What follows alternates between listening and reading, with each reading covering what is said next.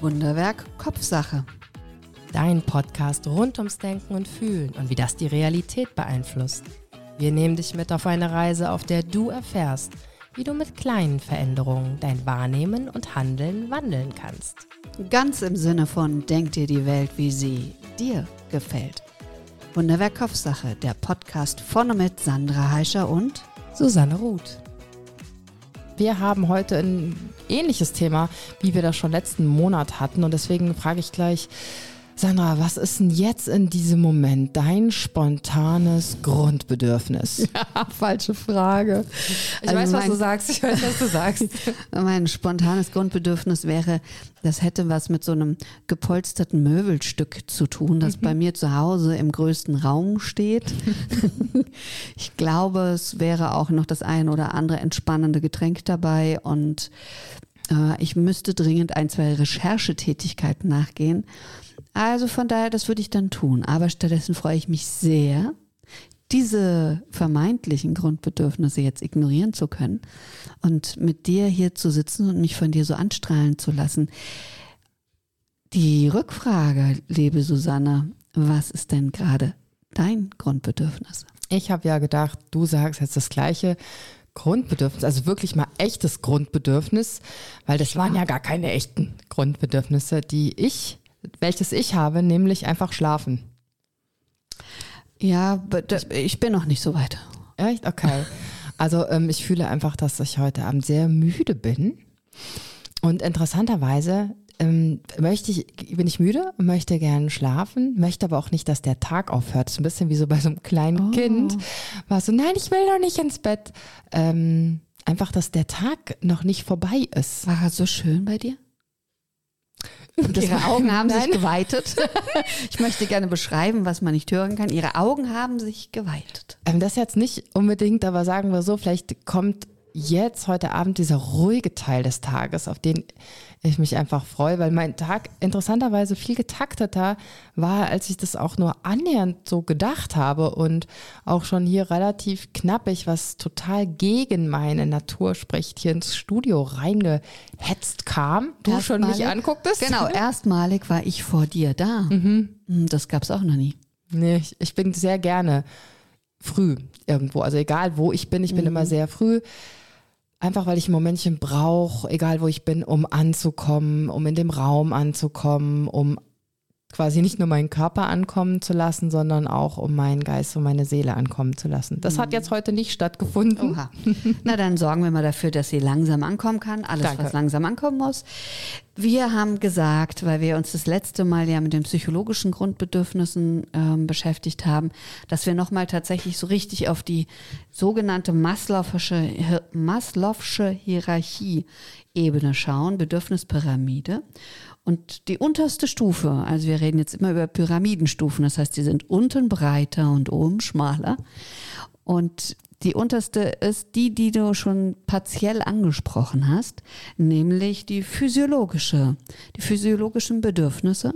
Dazu gehört Schlaf, dazu gehört auf jeden Fall Essen und Trinken. Tatsächlich, dass das erstmal gesichert ist. Fällt dir spontan außer Schlaf, Essen und Trinken noch was sein? Ja, und zwar habe ich tatsächlich noch, jetzt weiß ich nicht mehr, woher ich es hatte, aber was ich gefunden habe, war ähm, im übertragenen der Schutz vor Kälte, also Kleidung tatsächlich. Also, ah. Also, beziehungsweise sie hatten Kleidung hingeschrieben, aber dann eher, es geht nicht darum, ähm, dass ein Grundbedürfnis Kleidung ist, sondern was dahinter steckt, nämlich dieser Schutz vor Kälte. Mhm. Ist da auch das im Grunde, äh, wenn wir von physiologischen Bedürfnissen sprechen, zum Beispiel auch sowas wie Gesundheit mit drin? Bei Schutz vor Kälte oder? Nee, bei drin? physiologischen nee. Bedürfnissen. Nee, das Interessante ist, unser Hirn kann ja nicht ähm, entscheiden, also wenn, wir wissen ja alle, was gesund ist. Mhm. Was ähm, Ernährung, Bewegung, ausreichend Schlaf, ich glaube, da kommen wir heute irgendwie immer wieder zurück, ich weiß auch nicht warum. Ähm, ausreichend Schlaf, Entspannung, Anspannung, diese, diese Balance, diese ja, Dynamik. Wir wissen alle, was gesund ist und trotzdem leben also ich kann nicht sagen, dass ich vollkommen gesund lebe. Ich weiß nicht, ob du das von dir jetzt sagen kannst. Mhm. Mhm, gut. Ähm, und unser Hirn kann leider, obwohl es rational versteht, was wäre, trifft es doch öfters die Entscheidung, was nicht gesund ist, damit wir kurzzeitig ein ja glücklich sind, ne, beziehungsweise mhm. jetzt kommt, weil es nicht die Erfahrung gemacht hat, dass man auch anders überlegt, überlebt, auch wenn es rational gesünder wäre, wenn unser Hirn nicht diese Erfahrung gemacht hat, dass das auch funktioniert, dann ist das erstmal nur eine Idee. War das jetzt verständlich? also mein Hirn hat sich ausgeschaltet. Ich weiß nicht, ob es sich ausgeschaltet hat, weil es nicht hören wollte, dass es falsch agiert oder weil der Satz für den Erschöpfungszustand meines Hirns heute ähm, zu kannst du es nochmal kannst du es noch mal versuchen okay. bitte zu erläutern? Ja. Es war auf jeden Fall faszinierend. ähm, okay, ich versuche es mal an einem Beispiel zu machen. Okay. Vielleicht ist mir bewusst, dass es besser wäre, nicht ab vielleicht mal 18 Uhr auf dem Sofa zu liegen, einen Film nach dem anderen zu schauen und ich mache es jetzt wirklich mal übertrieben, ne? Und dabei Chips zu essen und auch noch vielleicht irgendein zuckerhaltiges Süßgetränk zu trinken in Massen. Plus acht Schnäpse. Plus, oh ja, wir hauen noch einen drauf, genau. Und währenddessen rauche ich auch noch. Yes. Okay, super. Also, ähm, unser Gehirn, wir verstehen wahrscheinlich, weil wir es gelernt haben in der Schule oder auch weil wir es schon so ein bisschen spüren, weil wir permanent husten, uns nicht mehr konzentrieren können oder schlecht schlafen oder auch tatsächlich immer an Gewicht zunehmen, dadurch uns vielleicht nicht mehr bücken können und schnell außer Atem sind, haben wir so eine Ahnung, dass das eventuell so kein gesunder Lebensstil ist. Und verstehen, würden auch verstehen, wenn wir lieber eine Runde spazieren gehen und früh ins Bett gehen, wäre das gesünder. Jetzt kommt's. Das Schwierige, das ist aber nur ein Aspekt, warum es so schwierig ist. Das zu ändern ist, weil unser Gehirn nicht die Erfahrung gemacht hat, dass dieser menschliche Körper dann auch immer noch überlebt. Weil wir das ja schon seit Jahren so gemacht haben. Mhm. Und das Gehirn ist sicher, alles klar, wir überleben. Der mhm. Körper überlebt. Dass der anders, besser, gesünder, kraftvoller, konzentrierter, aktiver, überleben würde, hat das Gehirn noch nicht die Erfahrung gemacht. Und wahrscheinlich, Und selbst wenn es die Erfahrung gemacht hätte, hat es aber trotzdem auch die Erfahrung, dass es andere auch geht. Genau, funktioniert also Langzeitbelohnungen funktionieren ja generell schlecht. Ja. Genau. Genau, okay, das kommt dann zusätzlich noch dazu. Ne? Mhm. Alkohol, kurzer Kick, Zigarette, mhm. kurzer Kick, Chips, oh, Geschmacksexplosion, kurzer Kick. Ja, das kommt zusätzlich noch dazu. Mhm. Spaziergang, äh, wo bleibt der Kick? Okay, dann formuliere ich meine Ausgangsfrage nochmal anders. Gehört zu physiologischen Bedürfnissen zum Beispiel die Abwesenheit von Krankheit? Also keinen Schmerz zu haben. Ähm, mich bewegen zu können, ist dann das befriedigt, weißt du? Also ja, wenn es also, nicht ist, würde ich sagen, habe ich ja durchaus ein physiologisches Bedürfnis. Wenn ich merke, mein Körper funktioniert nicht so, wie ich das gerne hätte oder bräuchte. Ich weiß jetzt nicht, ob das in irgendeinem Modell als physiologisches Grundbedürfnis eingeteilt ist. Ich habe darüber nichts gelesen. Das ist jetzt meine persönliche Interpretation. Mhm. Ich glaube, ja, unser Gehirn unser Körper möchte die Abwesenheit von Schmerz. Mhm. Denn das merkt man zum Beispiel, wenn man irgendwo eine Körperstelle hat, die schmerzt. Man bewegt sich anders, mhm. damit diese Stelle nicht mehr schmerzt. Man belastet den einen Fuß anders, man dreht die Hüfte vielleicht, man geht eine, man sagt ja auf eine Schonhaltung ein, um dieses Gelenk, was schmerzt, zu entlasten Mhm. Lange, auf lange Sicht nicht sonderlich sinnvoll, weil dann andere Sachen mehr belastet werden. Aber das ist ja auch eine Vermeidungsstrategie, dass man die Abwesenheit, also man möchte den Schmerz nicht haben. Und ich weiß zum Beispiel auch nicht als Gedanke, wie es bei Folter zum Beispiel ist. Ne? Die Androhung von Schmerz ist ja auch sehr, sehr kraftvoll. Mhm. Und wie das dann ist, wie stark dann dieses, dieser Überlebensinstinkt und dieser Instinkt ist, ich möchte keinen Schmerz haben, mhm. was man dann alles bereit ist zu tun. Das habe ich überhaupt gar keine Ahnung. Es kam mir jetzt nur ganz spontan, weil Abwesenheit von Schmerz, kann ich mir vorstellen, ist ein sehr großer ähm, Antrieb. Mhm. Ja, und, ähm, und bei Folter habe ich jetzt gerade gedacht, das geht für mich aber auch ins Sicherheitsbedürfnis hinein, das dann auch nicht abgedeckt ist. Das wäre die nächste Stufe ähm, weil ich mich bestimmt nicht sicher fühle, wenn ich gefoltert werde. Also da würden schon zwei große Bereiche abgedeckt werden. Also es, es gibt so, es, es gibt ähm, drei Stufen, die quasi äh, defizitäre Bedürfnisse sind. Das heißt, immer wenn wir es nicht haben, ist es sehr äh, präsent, dass wir es haben wollen. Also es ist ähm, gerade die Abwesenheit dessen steigert das Bedürfnis danach. Und deswegen habe ich so überlegt, bei den physiologischen, dass ja die Dinge sind, die rund um unseren Körper mhm. zu tun haben und solange die nicht funktionieren, so wie du sagst, mit Kälte, also wenn wir frieren, aber wahrscheinlich doch auch genauso mit Hitze, oder? Wenn ich zu sehr Hitze ausgesetzt bin, dass ich dann auch nicht. Definitiv, glaube ich auch. Mhm. Wobei, da glaube ich, ist dann eher das Durstgefühl. Ne, das, mhm. das Größere. Also ja, Nahrung, wenn jemand Hunger hat. Mhm. Ich meine. Genau, Essen. Essen, das ist ja auch ein ganz großes, weil du das so schön gerade gesagt hast, wenn dieses ähm, ein defizitäres, was für ein krasses Wort, ne? Mhm. Defizitäres Bedürfnis, wenn das nicht befriedigt und erfüllt ist, dann ist der ganze Fokus, die ganze Aufmerksamkeit darauf, dieses Bedürfnis zu stillen. Genau. Und deswegen ist auch unten das quasi die größte und wichtigste Stufe, weil dieses Modell davon ausgeht, wenn wir etwas haben, weil was körperlich, und das ist ja meistens sehr unmittelbar auch lebensbedrohlich, also fühlt sich erstmal an.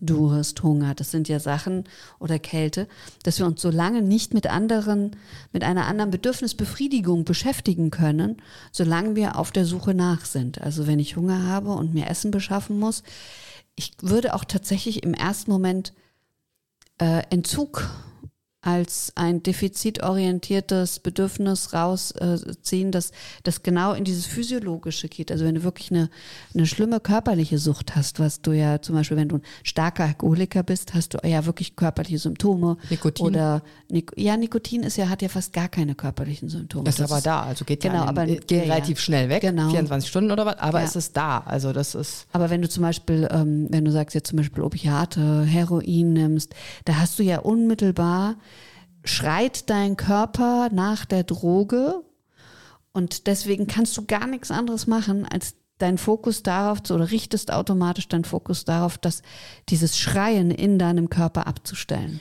Wobei nochmal ganz klar gesagt, dass ja ein künstlich hervorgerufenes ja, ja. physiologisches Grundbedürfnis genau. ist. Also das ist ja krass. Wir schaffen quasi, wenn man sich das so bildlich vorstellt, wir haben diese Pyramide mit diesem breiten Boden unten und das ist wie so ein Anbauen, so ein künstliches, ne? Mhm. So ein künstliches Anbauen von mhm. einem ähm, Grundbedürfnis, was da eigentlich gar nicht hingehört. Mhm, das stimmt, weil das die Droge erzeugt und wenn wir sie nie genommen hätten, würde das gar nicht passieren. Mhm. So, aber in dem Moment ist sie quasi wie ich als Systemikerin sagen würde, systemimmanent geworden. Ja, also sie ist drin. Bestandteil mhm. mhm. meines Systems, das ich mir dann in dem Moment mit meiner Sucht leider gebaut habe.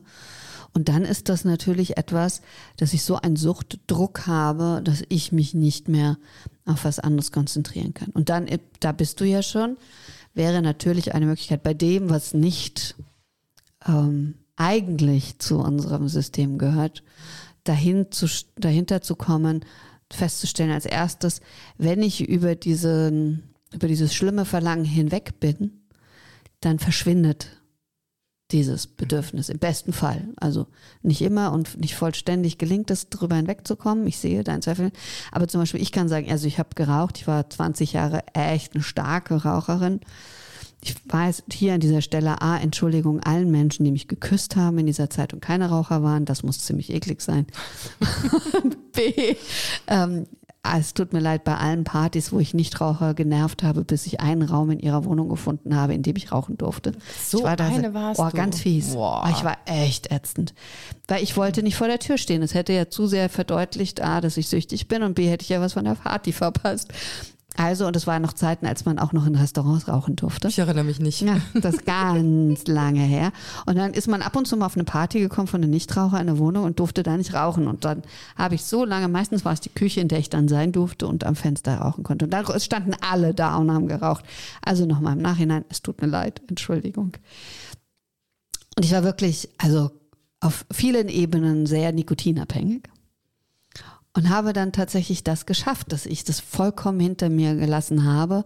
Und ich habe, ich kann dir gar nicht mal genau sagen, und das, selbst das finde ich schon gut, das ist jetzt 14 Jahre her, keinerlei, also wirklich keinerlei Verlangen mehr. Aber Nikotin ist natürlich vom körperlichen her eine Droge, die nicht so stark wirkt.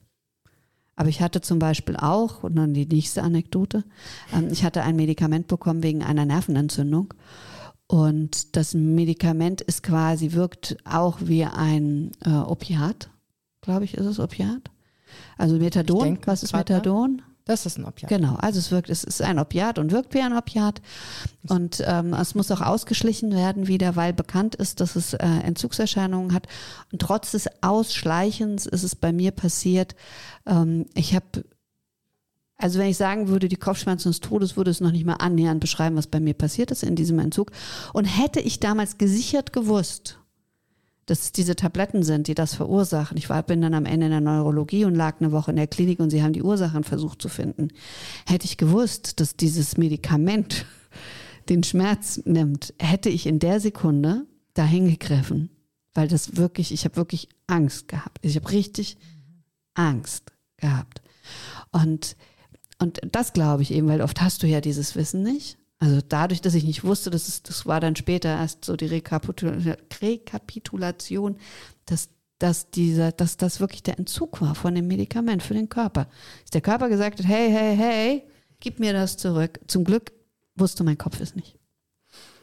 Das ist super, dass du jetzt automatisch diesen Bogen gespannt hast, auf den ich jetzt nochmal kommen wollte. Vielen Dank. Und zwar, du hattest das ja auch schon genannt, so Medikamentenabhängigkeit und Schmerz und wie stark dieses Verlangen sein kann, dass der Schmerz aufhört, dass der Schmerz weggeht und wie schnell man dann so ein bisschen in so einer gewissen Abhängigkeit ist. Und ich erlebe das oft, dass dies sowieso eine Gratwanderung ist, weil man sollte natürlich immer nur nach Rücksprache beim Arzt, lasse ich nochmal einfließen natürlich, ähm, immer so viel Schmerzmittel nehmen, dass man schmerzfrei mhm. ist. Und Oft wird dann aber vergessen zu gucken, was kann ich denn gegen die Ursache des Schmerzes tun, weil das Schmerzmittel an sich tut ja nichts mit der Ursache des Schmerzes. Und dann halt das Ganze, wie du das ja auch schon gesagt hast, wieder Stück für Stück auszuschleichen, wieder zu reduzieren. Und das ist immer so schwierig, ne? Wie viel nehme ich? Weil oft haben die Menschen auch Angst. Die sagen dann auch, ich, ich mag ja gar nicht so viel Schmerzmittel nehmen, was ich ja super verstehen kann. Aber da, man muss ja einmal wieder schmerzfrei werden, weil das der Körper und das Gehirn auch wieder arbeiten kann. Vielleicht kennst du das draußen, wenn du Schmerzen hast, dann ist man einfach nicht sich selbst. Man ist permanent unter Anspannung, ähm, sowohl muskulär als auch von der Gemütslage her. Und dass der Körper da mal wieder in so ein, wie so ein Stadium, wie so ein entspanntes Stadium kommen kann, um dann zu gucken, okay, wo kommen denn die Schmerzen her? Was kann ich denn dagegen tun? Das ist so die Kunst. Und was ist bei Menschen, bei denen man nichts dagegen tun kann? Also es gibt ja zum Beispiel Neuropathien, äh, Neuropath nee, äh, wie heißt das, die gesamte Schmerzentzündung im Körper, wenn man nicht weiß, woher es kommt. Ähm. Ich weiß nicht, ehrlich gesagt, was du meinst, aber es ist nicht schlimm. Also natürlich gibt es Schmerzen, gegen die man nichts mhm. tun kann. Also das ähm, erlebe ich auch immer wieder. Und ist es Fibromyalgie? Fibromyalgie, also das ist genau. eine rheumatische Erkrankung, ja. ähm, ja, wo man so Ganzkörperschmerzen hat, wobei es da auch schon immer mal so ein bisschen Ansätze gibt. Und das Krasse ist ja oft, wenn man es nicht messen kann. Also das mhm. ist ja total spannend. Wir versuchen ja alles immer in Blutwerten zu messen oder an geschwollenen Gelenken kann man das ja sehen oder ähm, ja, wie auch immer, man versucht es messbar zu machen. Und bei Fibromyalgie ist es ja so, das ist ja nicht messbar, das ist ein Ausschlussverfahren. Ne? Ah, es ist nicht das, es ist nicht das, es ist nicht das. Hm, was bleibt? Mhm. Nehmen wir Fibromyalgie, das ist jetzt salopp gesagt. Hm, aber auch da glaube ich, dass man ganz, ganz, und das ist die Schwierigkeit, so individuell wie möglich guckt, was kann man tun? Was kann ich mit Ernährung? Was kann ich mit Bewegung? Was kann ich mit ähm, Atmung? Was kann ich mit Entspannung? Was kann ich auch mit Krafttraining? Was kann ich mit Stressreduktion erreichen? Und super, dass es Schmerzmittel gibt, sage ich mhm. ganz ehrlich. Mhm. Und dann muss man auch gucken, welche helfen. Erlebe ich auch manchmal bei Migränepatienten, die sagen, oh, ich habe schon fünf verschiedene Schmerzmittel durchprobiert, mir hilft nur dieses eine. Mhm ganz individuell, obwohl es alles Schmerzmittel sind und alle mhm. total ähnlich teilweise sind. Und das ist spannend und da vielleicht aber auch nochmal die Motivation an dich da draußen. Gib nicht auf. Gib dich diesem Schmerz nicht hin und ist halt jetzt so, sondern ja, geh vielleicht mal andere Wege. Man kann das ja auch mit Meditation tatsächlich ähm, machen. Ich hatte da bei meiner einen Meditationsausbildung, sagte der Lehrer, das war so krasse Aussage. Er sagte, okay, dann ist man erstmal in dem Schmerz und jetzt, und dann entspannt man sich in den Schmerz hinein. Mhm. Habe ich mir auch gedacht, okay, wie soll mhm. das denn bitte gehen? Ähm, ich konnte es Gott sei Dank nicht testen, weil ich keine Schmerzen habe. Mhm. Aber das ist auch wieder die Frage, ist es ein Schmerz, der von einem Organ ausgelöst wird oder formuliert unser Hirn einen Schmerz, der vielleicht gar nicht da ist. Und das finde ich so spannend, ne? was unser Hirn aus dem Signal macht, dass es bekommt. Macht das, ja, das, das ist, ist ja so genau spannend. das, was beim, also da hatte ich dann dieses Medikament bekommen, weil mein Gehirn etwas gemacht hat, also ein, ein Dauerschmerz und Zünd und hat dementsprechend sozusagen dann losgeschickt den Körper mit Entzündungswerten, hat gesagt, also mit, mit Entzündungsreaktionen, hat gesagt, da ist eine Entzündung, beseitige die bitte, obwohl gar keine Entzündung da war. Und, ähm, und das, um genau in diese Unterbrechung zu gehen, habe ich dann ja. dieses fiese Medikament bekommen. Und als meinem Gehirn das wieder weggenommen wurde, fand es das nicht gut. Aber es hat funktioniert, ne? Ja, Gott sei Dank wusste, nein, Gott sei Dank wusste ja. es nicht. Nein, das ist immer noch ein bisschen da. Tatsächlich ist okay. diese Grunderkrankung, die geht auch nicht mehr weg. Das ist eine chronische. Aber A, interessiert sie mich nicht. Und B, würde ich nie wieder dieses Medikament, also tatsächlich, ich habe danach ähm, annähernd verstehen können, wie so Menschen, die wirklich an harten Drogen hängen, wie, wie das kommt, weil diese Schmerzen, und das ist ja das, was man auch aus diesen, von diesen Entzügen, Entzügen weiß, das ist brutal. Und nach dem, was ich nur im Kleinen hatte, kann ich sagen, das war, auch alle Außenstehenden waren tief erschüttert, so wie es mir da ging mhm. in diesen Phasen, weil das von außen auch heftig gewesen sein muss. Das war in keiner für mich messbaren Dimension. Ähm, und wie gesagt, hätte ich gewusst, was das abstellt, ja. Ich hätte zugegriffen. Und das waren ja echte Schmerzen, die du empfunden hast. Also das war nichts. Ich kam im Notarzt ja. ins Krankenhaus dann nachts. Also tatsächlich, weil sie gedacht haben, hier Schlaganfall oder irgendwas. Also es war, es waren reale, wirklich reale, schlimme mhm. Schmerzen. Und auch als es im Krankenhaus dann wieder auftrat, haben die Ärzte alle ums Bett rumgestanden und gesagt, also sie, sie sind verzweifelt, aber sie wissen auch nicht, was sie jetzt machen sollen. Wir müssen jetzt mal gucken, wie viele Stunden bleibt das. Mhm. Ja. Das ist schön. Also von daher, da hatte ich ein großes physiologisches Bedürfnis nach äh, Schmerz, Ruhe und Heilung. Und da hätte mich nichts, nichts anderes interessiert von den gesamten Bedürfnissen, sondern da gab es nur eins, das muss, muss, aufhören. Weg. Hm, das muss weg, der Schmerz. Ja. Wobei es ja ähm, in dem Fall wahrscheinlich für dein System auch lebensbedrohlich war. Mhm. Also wenn die Schmerzen so stark waren, dass das System dann gesagt hat, also hier was nützt mir jetzt Hunger oder Durst? Ähm, das scheint was ganz Akutes, Lebensbedrohliches ja. zu sein. Also ich habe gedacht, in meinem Kopf platzt. Also mein Kopf mhm. zerfällt gleich in, ich habe den auch festgehalten, mhm. weil ich wirklich gedacht habe, den, den zerhaut mit einem Riesendruck in, in tausend Stücke. Wie man sieht, er ist noch da, er ist nicht, ja. er ist nicht zerplatzt. Aber das war das Gefühl. Ich habe gedacht, da drin, das ist, das Platz. Platz. Auch da nochmal, ähm, wir haben da leider in unserer Gesellschaft, finde ich, noch nicht so die ähm, Akzeptanz beziehungsweise verurteilen das immer so, wenn es dann heißt, ähm, wenn Patienten, Patientinnen dastehen und sagen, ja, das ist psychosomatisch. Ja. Also das, ne, ich habe es mhm. jetzt extra versucht auch so auszusprechen. Das klingt immer ein bisschen wie so, sie bilden sich das ein. Aber es ist doch real. Ja, genau, aber es ist real und ich glaube, wenn wir dieses Mal, das ist ein psychosomatischer Schmerz, ja. zum Beispiel, das einfach mal umwandeln, erstmal mit dieser Anerkennung, dieser Schmerz ist da. Mhm. Wir sind aber vielleicht nicht in der Lage zu ähm, herauszufinden, A, von wo der kommt und B, ist es vielleicht eine falsche Information, die das mhm. Gehirn gibt, aber es ist trotzdem da und das mhm. finde ich ganz wichtig. Ja. Wollte ich nur nochmal ähm, Danke. Vollständigkeitshalber sagen. Danke, bin ich sehr bei dir. Sehr gerne. Susanne, Gab es eine Zeit oder in letzter Zeit, in der die zweite Stufe, und zwar das Sicherheitsbedürfnis von dir, in irgendeiner Art und Weise tangiert war? Sicherheit ist ja jetzt erstmal ein Wort. Wenn ich mir das bildlich vorstelle, würde ich dieses Wort Sicherheit, ich weiß, war eigentlich eine Ja-Nein-Frage, aber ich möchte die leider so nicht beantworten. Alles gut. Jetzt dafür ist gerade ein bisschen die Technik bei ihr abgeschmiert. Äh, sie wird die Frage noch beantworten. Ich glaube, sie braucht ein bisschen Nachdenkzeit nee, und hat deswegen, und hat deswegen ähm, schnell einen kleinen technischen Trick angewandt oder auch einen Zaubertrick. Nein, das Mikro ist runter. Also Sicherheit ist ein Wort, ja, das stimmt. Sicherheit ist ein Wort, das viel beinhaltet. Okay, sieht gut aus.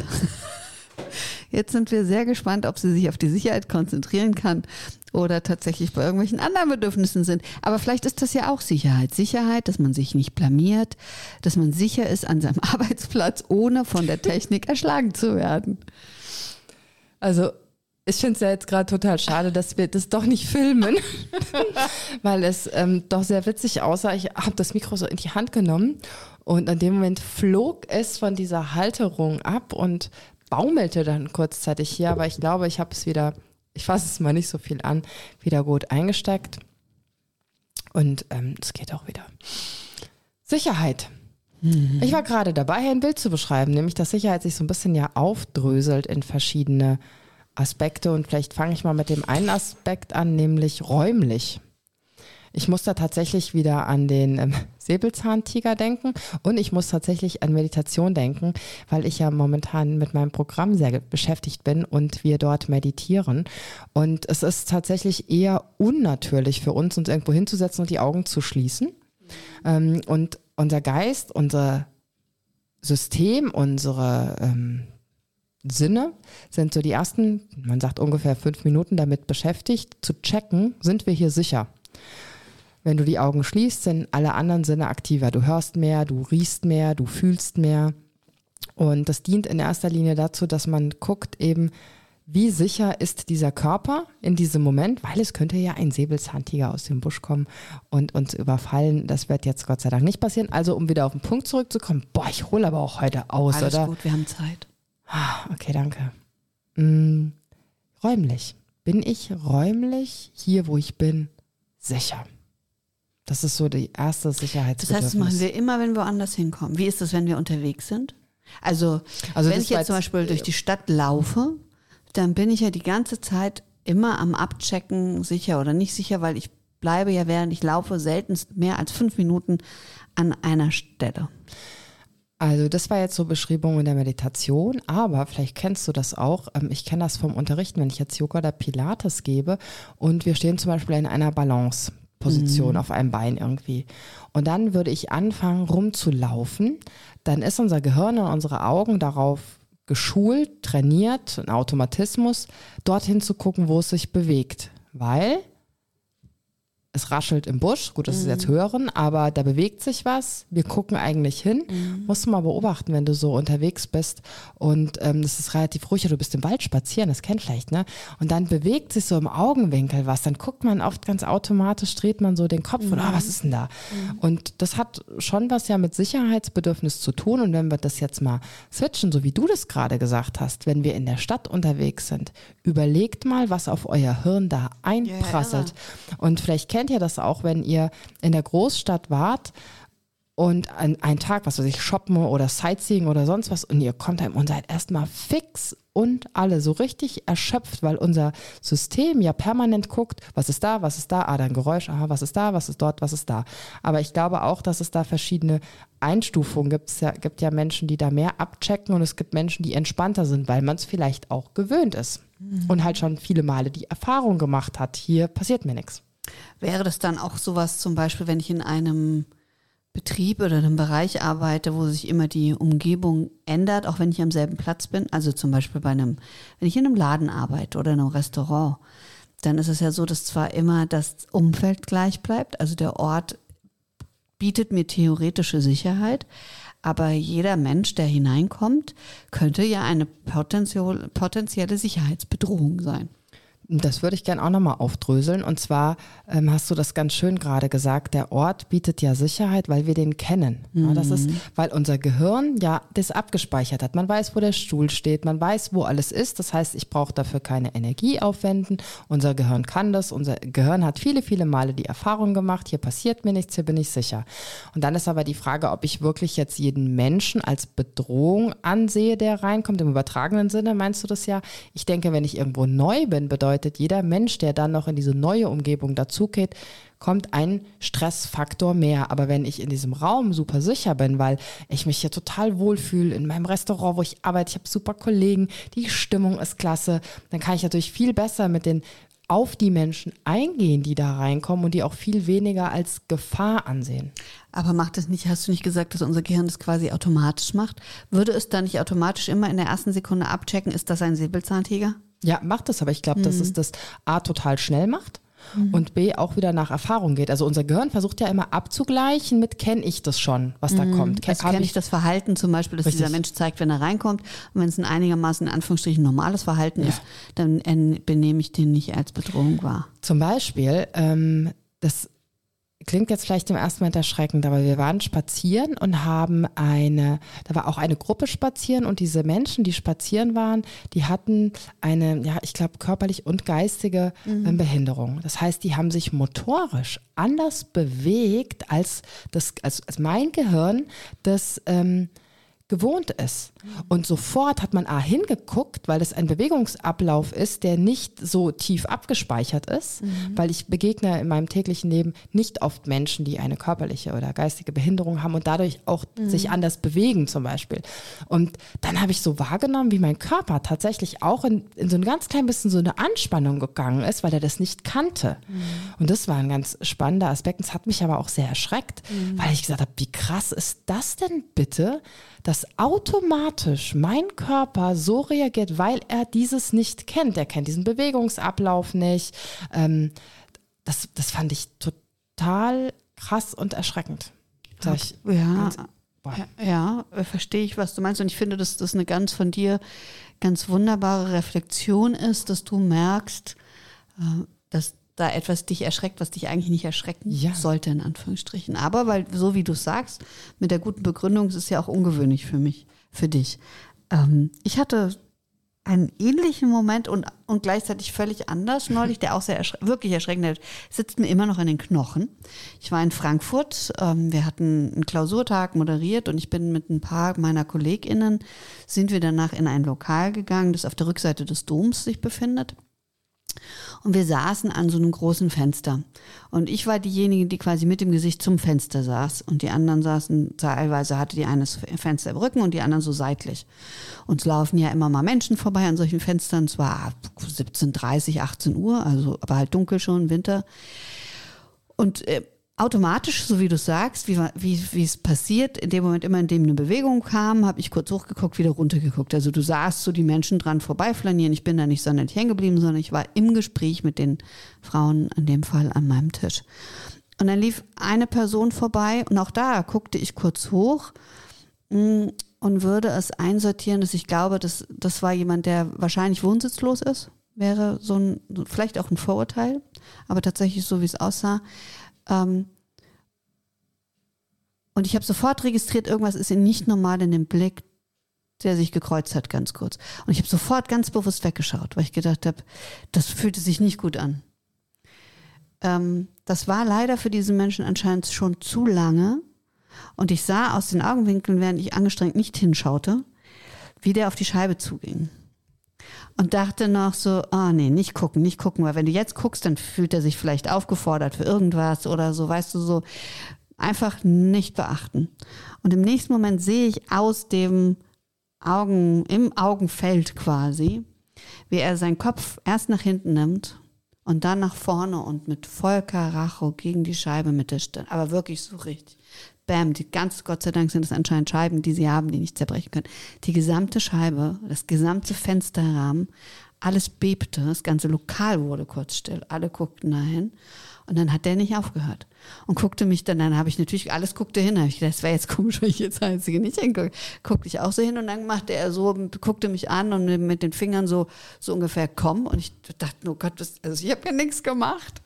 Äh, dann habe ich wieder, haben wir uns alle ganz angeregt, in Anführungsstrichen, unterhalten. Also du hast gemerkt, wir wussten alle nicht so genau, wie wir mit der Situation umgehen sollen.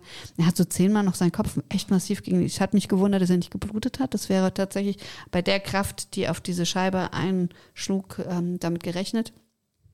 Und dann ging er. Also es war wirklich, dass du vollkommen, also wir haben uns, glaube ich, alle unsicher gefühlt in dem Moment. Und es war etwas, wo du sofort gemerkt hast, da ist jemand in seinem eigenen Film gefangen. Und das war, was ich in der ersten Sekunde wahrgenommen habe, als er an dieser Scheibe vorbeilief. Ich sofort aus dem Kontakt raus bin, aus diesem Blickkontakt. Und ich glaube, das ist nämlich auch, dass das ist das, was das, was unser Unterbewusstsein auch teilweise ganz schnell versteht, wenn da, und das ist wahrscheinlich das auch mit dem Restaurant, wenn da jemand reinkommt und in Anführungsstrichen der Norm in diesem Moment entspricht, ob er das oder sie immer macht, ist was anderes, aber in diesem Moment oder wenn etwas abweicht. Und dann, glaube ich, sind wir wieder da, dass wir in ein verschärftes Sicherheitsabchecken gehen. Wow, was für ein krasses Erlebnis. Ähm, ja, nicht schön. Nee, nur Hat mit, mich tagelang beschäftigt. Ja, nur mit deinem Blick. Das habe ich mich jetzt gerade so gefragt, wenn man da mal die Perspektive switcht, wie das, vielleicht wird dieser Mensch immer ignoriert. Und vielleicht hast du quasi, also das ist jetzt reine Interpretation, ne? Ähm, durch deinen Blick quasi bist ihm vielleicht zu nahe gekommen. Er hat sich bedroht gefühlt dadurch. Es denn nur, könnte ja mhm. sein, weil quasi andersrum gesehen du dich anders verhalten hast in seinen Augen als alle anderen und sein System dann wahrgenommen hat, das ist eine Bedrohung, die guckt mich zu lang an. Mhm. Ich habe nicht mal, also tatsächlich nicht ja. mal lang, sondern es war wirklich im Vorbeigehen, es war eine mhm. Sekunde, ich habe sofort weggeschaut. So wie bei allen anderen auch. Mhm. Ähm, da bin ich eher noch länger dran geblieben, sondern da bin ich tatsächlich sehr schnell, es fühlte sich sofort ungut an. Aber ah, wie schnell dein System das wahrgenommen hat, ne? Mhm. Irre. Aber das ist auch vielleicht, ähm, kennt man das auch aus der U-Bahn, wenn man in der U-Bahn oder S-Bahn sitzt und es kommt so eine Person rein, wo man schon merkt, die ist irgendwie, be bewegt die sich, mhm. benimmt sich anders. Das ist Wahnsinn, wie, wie, wie sensibel wir doch dann sind. Mhm, und mit dem, ähm, wie schnell mein System reagiert. Da gibt es sogar Studien dazu. Mhm. Und zwar ähm, Kinder, die aus Familien kommen, wo es eventuell einen Suchthintergrund gab. Und mein Papa war alkoholabhängig. Die sind ähm, affiner, was das betrifft, weil sie immer abchecken, die Lage ist heute ist genauso wie gestern. Und also jederzeit wissen, es kann etwas kippen. Also die Stimmung kann kippen, das Verhalten kann kippen, Dinge können sich verändern. Und ähm, Kinder, die in so einem Umfeld erstmal groß werden, und ich möchte sagen, mein Papa hat nie geschlagen, mein Papa war wirklich, trotzdem er getrunken hat, ein toller Vater. Aber natürlich haben wir da etwas mitgenommen und es ist äh, tatsächlich wissenschaftlich nachweisbar, dass diese Menschen, die so groß werden in solchen Umfeldern, aber auch eben, die zum Beispiel auf der Straße leben, also die Bedrohungen ausgesetzt sind oder sich schnell ändernden Stimmungen, ähm, die sind, haben ein anderes, ähm, quasi die Sinne gehen schneller. Also die sind, die nehmen noch mehr auf als so und sind auch kommen eben seltener zur Ruhe. Also das System befindet sich immer in so einem kleinen Stresslevel und funkt die ganze Zeit in alle Richtungen, um Sicherheit herzustellen. Also wenn ich zum Beispiel auch mit Georg zum Fußballspielen gehe, da sagt er zu mir ganz oft, total, ja. und dann sagt er, krass, was hast du denn, weil ich da sage, ah, hast du das gesehen und das und das und das, und dann sagt er, äh, Nein, also na klar, er guckt auf Fußball, aber ähm, es ist tatsächlich so, auch wenn wir so unterwegs sind, ich merke, dass ich sehr viel aufnehme, ja. bewusst. Ja. Und ähm, das ist dadurch, also ich will da jetzt auch kein Mitleid. Aber das mhm. ist, das ist sozusagen, ähm, ich finde es teilweise auch ein positiver Faktor das, von etwas, ja. ähm, aus etwas nicht ganz so Positiven im, im Leben. Ja, also du kannst halt ähm, wahrscheinlich so Mikroveränderungen im Gesicht anderer mhm. Menschen und auch in der Körperhaltung mhm. sofort wahrnehmen. Und das ist ja das, wenn man jetzt dir sagen würde, beschreib mal, was sich an dem Gesicht verändert. Du könntest es ja gar nicht sagen, ah, der rechte Augen, äh, Augenwinkel ist so ein bisschen nach unten gegangen und daran habe ich das, das kann man ja teilweise gar nicht. Und das ist ja wieder das, das ist total schön und spannend, dass du das so schön erklärt hast. Das ist oft ja diese Intuition, mhm. dieses Bauchgefühl, dass man sagt, hier stimmt irgendwas mhm. nicht. Oder man kommt in den Raum und merkt, die Stimmung ist hier irgendwie nicht gut, mhm. weil vielleicht alle angespannt sind. Und das kann man ja jetzt nennen, wie man das möchte. Aber das ist da und das nimmt man auch wahr, wenn man das zulässt, ne? wenn man genau. das nicht wegdrückt. Und dann ist aber wieder das andere und dass es nicht krankhaft wird. Nein, nicht krankhaft, aber es, also ich tatsächlich in meinem Fall kann sagen, ich habe es mittlerweile als äh, Gabe für mich entdeckt, mhm.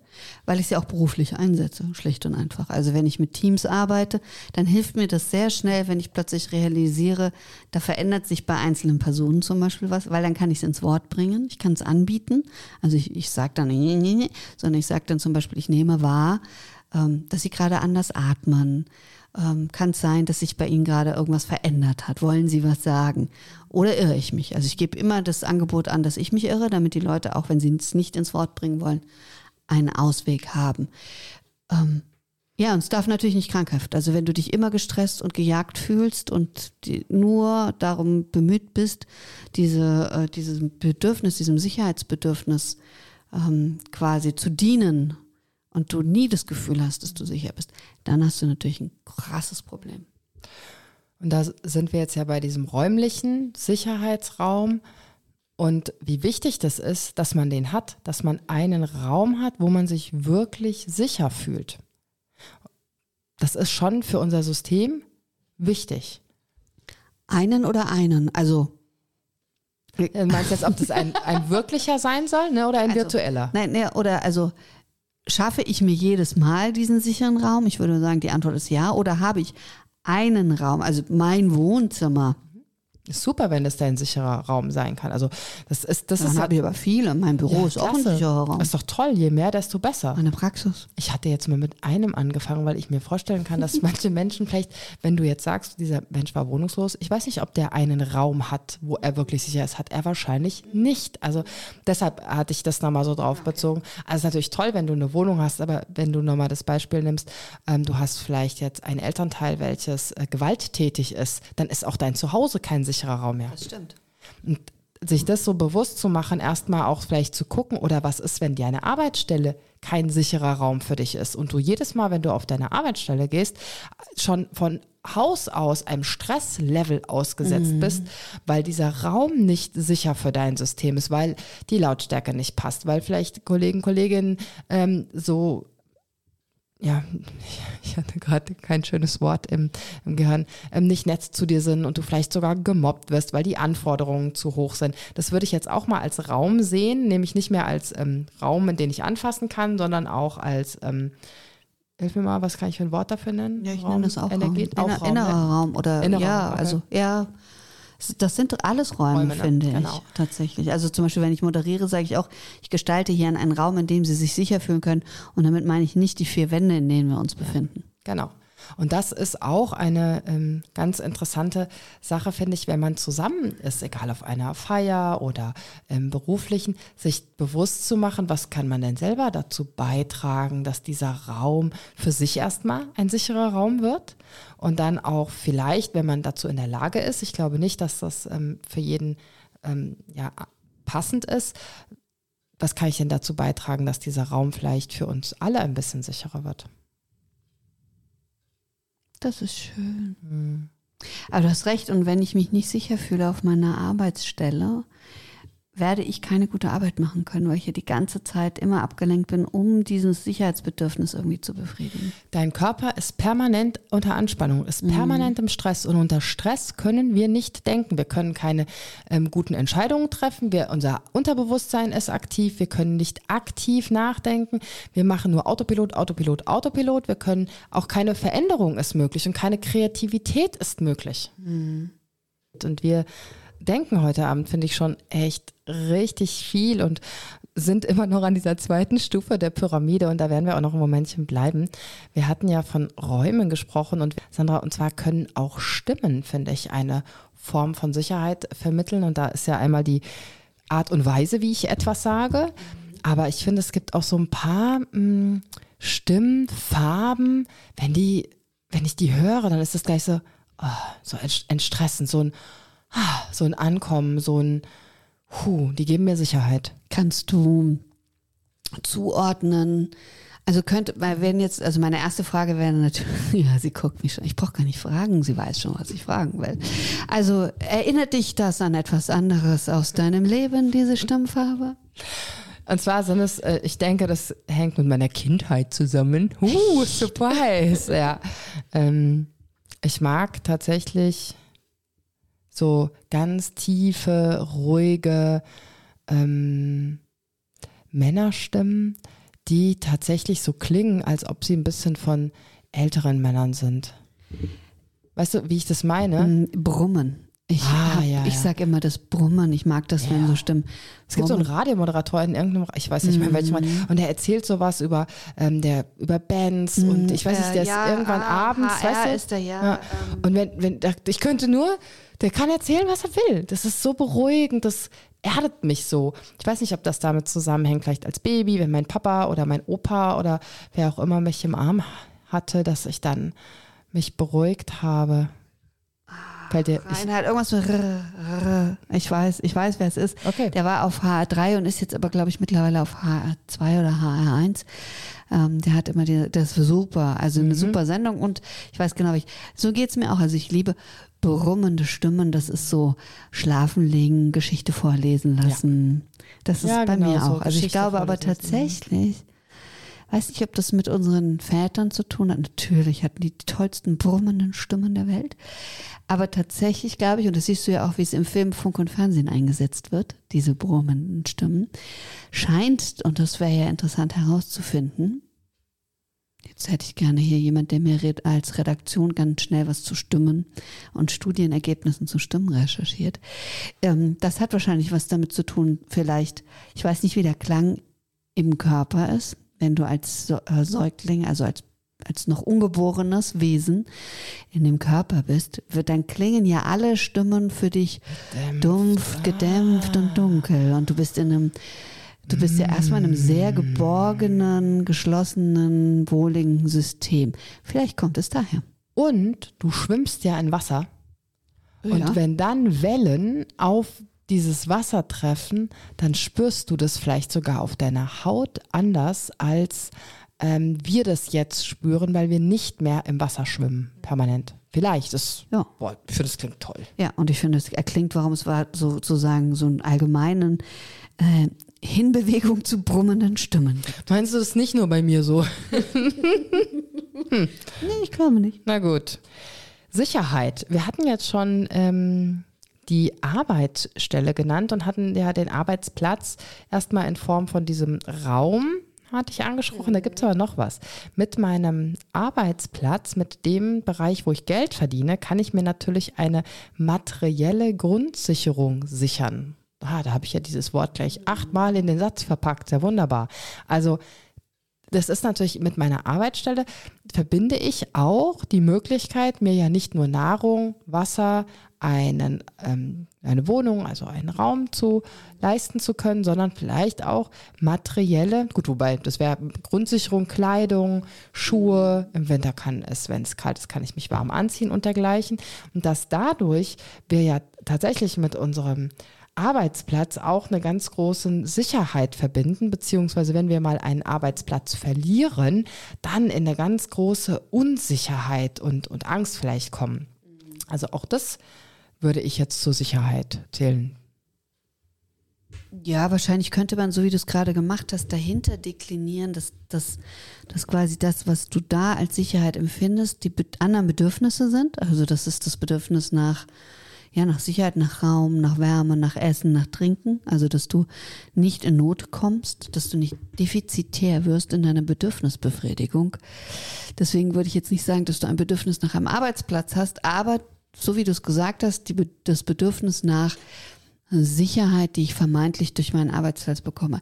Leider, leider ist das auch oft ein Grund, warum Menschen in ihren Arbeitsplätzen bleiben, stellen, selbst wenn sie unglücklich sind oder sich nicht sicher fühlen an ihrem Arbeitsplatz. Und das ist dann die Krux, weil du dadurch ein Leiden schaffst, das irgendwann die reine Sicherheitsbedürfnisbefriedigung überwiegen könnte. Oder es so nagend ist, dass du es trotzdem nicht lassen kannst, weil dein Bedürfnis nach einer vermeintlichen Sicherheit, das ist ja nicht mehr meine, ähm, so groß ist, dass du daran, obwohl es dich krank macht, festhält. Und weil wir einfach Angst vor Veränderung haben. Weil wir einfach immer dieses Gewohnte brauchen. Durch Gewohnheit verbraucht unser Gehirn wenig Energie. Ich wiederhole das gern nochmal. Und wir überleben ja. Funktioniert ja. Dass wir vielleicht einen permanenten Stress sind, dass wir permanent unter Anspannung sind, dass es vielleicht anders besser wäre, wissen wir ja nicht wirklich. Fühlen wir ja noch nicht. Das ist aber ganz toll, ja, was und das du Bekannte gibt Sicherheit, ja klar. Genau, das, ja, das ist, ja, das Bekannte gibt Sicherheit, Mhm. klar. Und das ist aber, du hast es gerade so toll gesagt, du hast dieses Wort auch so schön gesagt, vermeintliche Sicherheit. Mhm. Und da lohnt es sich ja vielleicht mal, dass, wenn man so ein bisschen merkt, man ist eigentlich unzufrieden, hm, an was hält man denn da fest? Ist es wirklich Sicherheit oder ist die Sicherheit ein ja, Trugschluss. Ja, vor allen Dingen, weil sie vielleicht auf lange Sicht, wir hatten vorhin zum Beispiel auch Migräne oder Stress, Burnout, also weil es dann auf lange Sicht dahin geht, dass die physiologischen Bedürfnisse plötzlich nicht mehr erfüllt sind, weil wir für die vermeintliche Sicherheit, wegen des Sicherheitsbedürfnisses daran festhalten. Also es könnte tatsächlich sein, dass wir durch das eine das zu erfüllen, dem anderen schaden. Und dann ist die Frage, was steht dann wieder? Dann wird wahrscheinlich wieder das erste Bedürfnis sehr stark in den Vordergrund kommen. Ja, und das eine dauert viel länger, bis es eintritt. Also Stress halten wir sehr gut, sehr lange aus. Das ist wirklich beeindruckend, wie unser Körper das machen kann. Aber irgendwann kann das halt nicht mehr. Mhm. Irgendwann kippt das Ganze und ja. Wie schnell ist der denn dann wieder, sich zurückzukippen? Möchtest du jetzt tatsächlich von mir eine, eine Stunden, eine Tages- oder eine Wochenanzahl? Was hättest oh, du denn ich dachte gerne? Minuten. Minuten, ja, sehr gerne. ähm, nein, da kann man natürlich überhaupt nicht sagen, weil es ganz drauf ankommt, wann du das merkst, wann du beginnst, aktiv etwas zu verändern. Ich meine, überleg, es kommen immer mehr Menschen in, eine, in einen Burnout. Da habe ich jetzt eine Frage. Ja. Ich habe mir jetzt gerade überlegt, okay, gut, klar, verstanden, es kommen immer mehr Menschen, manche halten mehr aus, manche halten weniger aus, das ist total individuell. Jetzt wäre ich zum Beispiel mal in einen Burnout gekommen und ich kenne also die Situation, weil ich sie lange ausgehalten habe, was mir so Stress gemacht hat, dass ich in einen Burnout komme. Also es ist bekannt. Jetzt komme ich zurück und komme in eine ähnliche Situation wie die, die ich kenne, die den Burnout ausgelöst hat. Ist mein System dann so fies, mich sozusagen auf noch kürzerem Weg wieder in den nächsten Burnout zu schicken? Und das, glaube ich, kommt drauf an, wie gut du aus diesem Burnout, aus dem Burnout draus gelernt hast und geguckt hast, was sind denn meine Ressourcen? Warum kam es denn dazu? Was kann ich denn machen? Was ist denn, was tue ich denn aktiv? Was sind denn meine Rituale? Was sind denn meine Dinge, die ich für mich tue, das, um mich innerlich zu stärken? Und dann ist die Frage, wenn du merkst, oh Moment, das kippt. Entweder du hast Pech und hast nicht genug quasi dich selber gestärkt und fuff bist im nächsten Burnout. Oder du merkst das und sagst, Moment, was hat mir damals geholfen? Machst das dann wieder. Oder kannst halt viel früher sagen, Moment, da stimmt doch schon wieder was nicht. Ich lasse doch zum Beispiel, ähm, ja, wenn du eine Tätigkeit ausübst, die einfach gegen eins deiner inneren ähm, gegen dein inneres Wertesystem oder dergleichen geht. Und wenn du dann gleich merkst, oh, ich bin jetzt schon wieder in so einer Situation, ich komme schon wieder in ein Umfeld zum Beispiel, das mir nicht gut tut. Ich merke schon wieder, wie ich zu jedem Ja sage, zu allem Tätigkeit, die mir auferlegt wird, obwohl das nicht machbar ist für eine Person. Das ist es, glaube ich. Danke. Bitte, wollen wir mal eins weitergehen? Ja. Endlich, yeah. Also wir haben jetzt ich war, zwei ich war Stufen. vorher schon so weit. Mhm. Wir, wir, komm, wir haben ja für die ersten zwei Stufen nur eine Stunde gebraucht. Okay, Ja. und wir haben noch drei. Nee, nee, keine drei Stunden. Nein, aber nur noch drei Stufen. Na dann, die werden ja auch immer schmaler nach oben. Genau, weil vor allen Dingen will ich was in der Wechselwirkung schon. Bevor wir jetzt die dritte äh, sagen, möchte ich gerne sagen, dass manche Dinge auch kulturabhängig sind von der Pyramide. Es gibt, wie verrückt, es Das finde ich toll. Ähm, es gibt nämlich, also später kommen wir noch, da gibt es in manchen Kulturen diese Stufen gar nicht. Aber vor allen Dingen, was ich sehr spannend finde, es ist, gibt Kulturen, in denen die Stufe, die wir jetzt erwähnen, vor der kommt, über die wir gerade gesprochen haben. Also die nächste Stufe, die kleinere, heißt jetzt soziales Bedürfnis. Und welches, welche Kulturkreise sind das? Äh, Redaktionsteam, Okay, Entschuldigung. Das wusste ich nicht. Also es gibt andere Kulturen, wo das soziale Bedürfnis, was verstehe ich denn unter soziales Bedürfnis? Also ich muss mal dazu sagen, Also warte mal, ja? kleiner, kleiner Witz. Also es ist nicht witzig, aber ich habe soziale B geschrieben. Ich habe, und jetzt Achtung, ich habe das gesehen und für mich war ganz klar, das heißt soziale Bindung. das ist sehr schön. Das wäre es im übertriebenen Sinne, äh, im übertriebenen. Im, es tut mir leid heute. Nicht Aber es schlimm. sind tatsächlich alles die Bedürfnisse. Also es, ist es sind ähm, soziale Bedürfnisse, Sicherheitsbedürfnisse und physiologische Bedürfnisse in der Pyramide. Ich gucke jetzt nochmal, ich habe sie doch hier irgendwo vor mir. Ja. Ja, ja, ja, genau. Außer auf der obersten Stufe ist immer das Wort Bedürfnis dahinter zu Okay. setzen. Sowas wie Zuneigung, Unterstützung, soziale Zugehörigkeit und auch sexuelle Intimität. Guckt. Sie fragt und hat selbst schon aufgeschrieben. Ich habe noch ein paar andere. Gelesen. Ja, erzähl mal, was hast du noch? Nähe, Bindung, tatsächlich mhm. das, was du gesagt hast. Mhm. Und zwar was ganz wichtig ist, und da glaube ich, kann ich dir schon mal sagen, dass es zum Beispiel Kulturkreise gibt. Und ich glaube, die sind so zum einen so in, in warmen ozeanischen Ländern, glaube ich, und aber auch in, in afrikanischen Ländern, wo das Zugehörigkeit zur Gruppe wichtiger ist als das Sicherheitsbedürfnis. Und da sind wir, weil also dieses soziale Bedürfnis bedeutet vor allen Dingen einer Gruppe zugehörig zu sein, ähm, Teil und das hatten wir früher schon, Gemeinschaft schützt. Und wenn ich von meiner Gemeinschaft verstoßen werde, dann kann der Raum, die Höhle um mich rum noch so sicher sein, aber wenn ich nichts zu essen kriege und so, dann verhunger und äh, puste, puste Blume aus die Maus. Also von daher ist das tatsächlich gar nicht so abwegig, dass es in manchen Kulturen erst um die soziale Bindung geht oder das soziale Bedürfnis, dass die gestellt sind, dass ich Teil bin. Man weiß ja auch, Menschen können an Vereinsamung sterben. Da ist der Raum sicher, denen geht's körperlich gut. Aber tatsächlich macht Einsamkeit zum Beispiel wirklich nachweislich krank. Und das ist, weil dieses Bedürfnis nicht gestellt ist. Und wenn, wenn du da ein großes Defizit hast, wenn du nicht zur Gruppe gehörst, dann geht's dir nicht gut. Du grinst so verschmitzt. Ich lese gerade ein Buch von Jack Cornfield ähm, und das geht da um den Buddhismus und die positive Psychologie des Buddhismus und er hat eine Geschichte erzählt.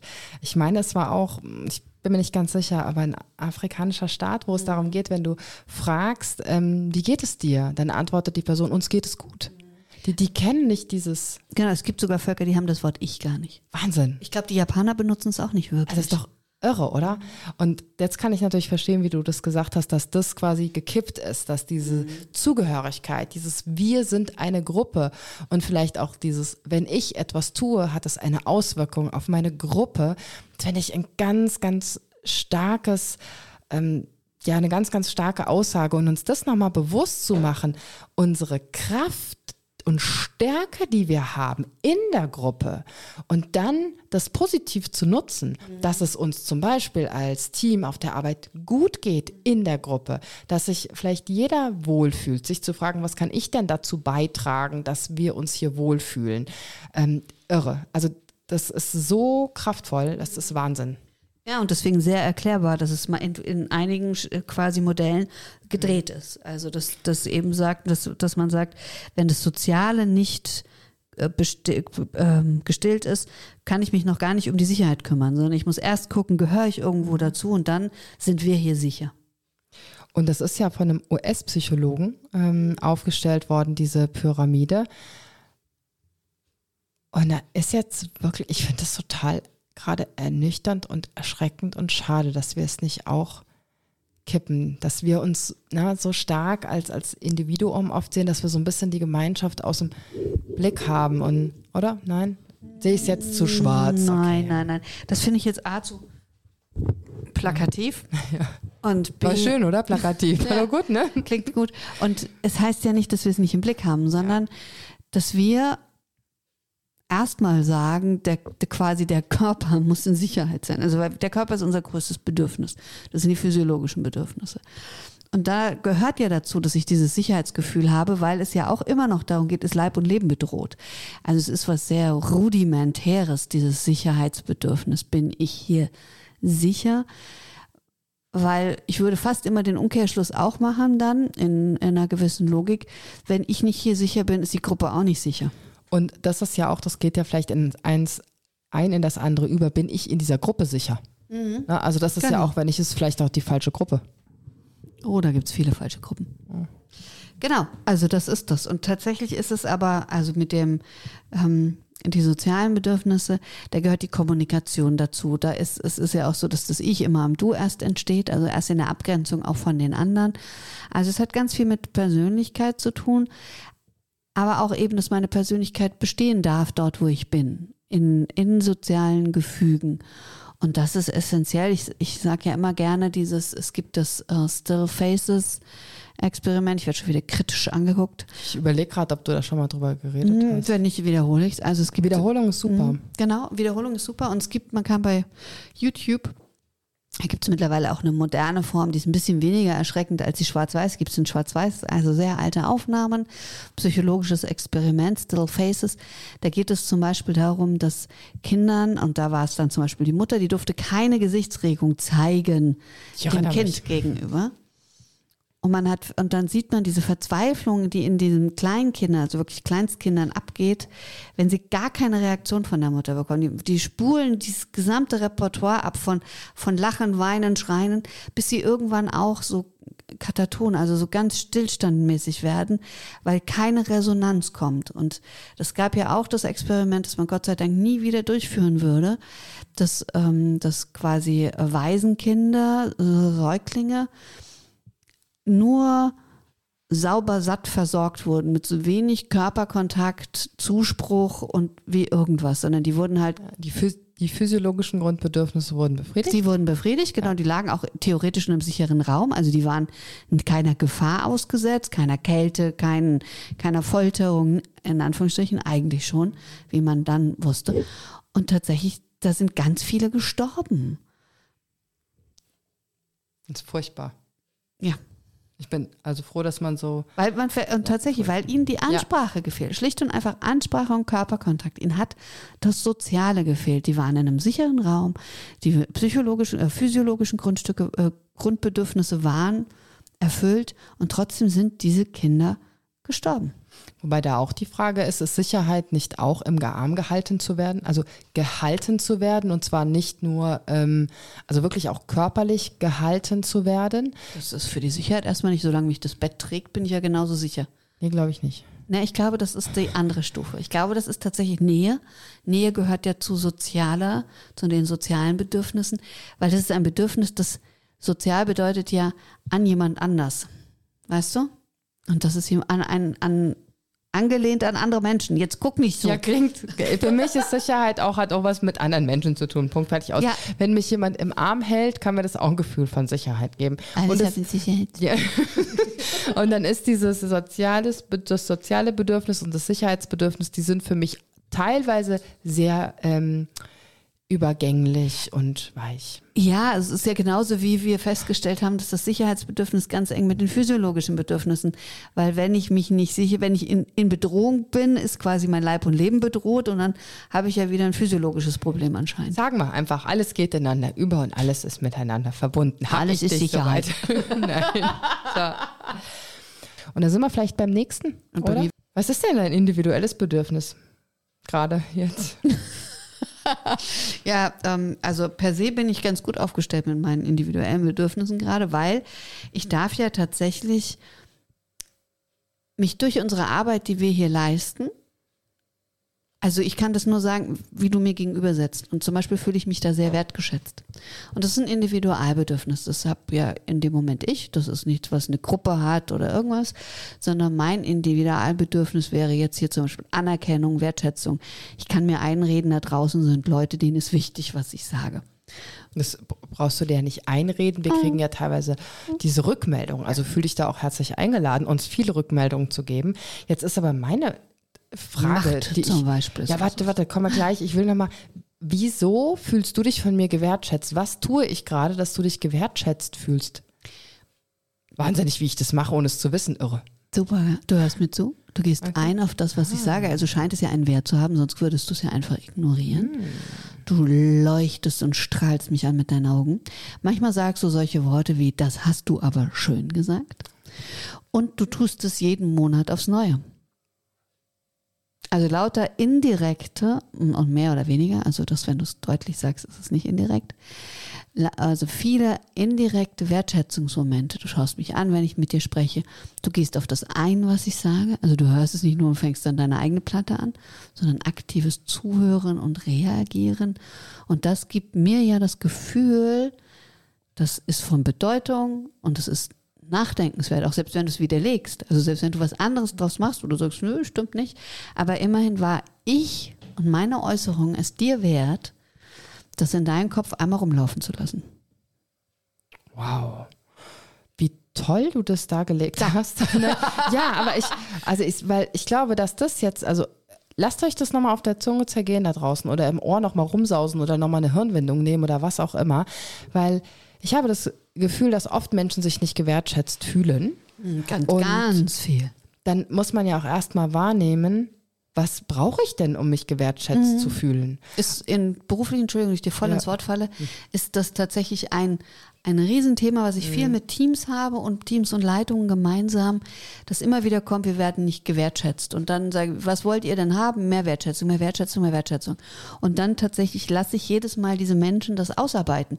Was ist denn für euch erstmal auf einer ganz individuellen Ebene? Dann schreibt jeder das für sich auf und dann sammeln wir es und dann reflektieren wir, was steht vielleicht dahinter. Und da nochmal den Aspekt, weil ich mich ja immer mit dem Ich beschäftige, das Spannende ist ja auch, dass manchmal die Leute Wertschätzung überhaupt nicht annehmen können. Also wenn ich jetzt sage, das hast du toll zusammengefasst, Sandra, fängst du nicht an und sagst, ach ja, nee, komm, ah, so, ah, so krass. Das meinst das du doch ironisch. Ah, das meinst du doch, ja genau, zum Beispiel.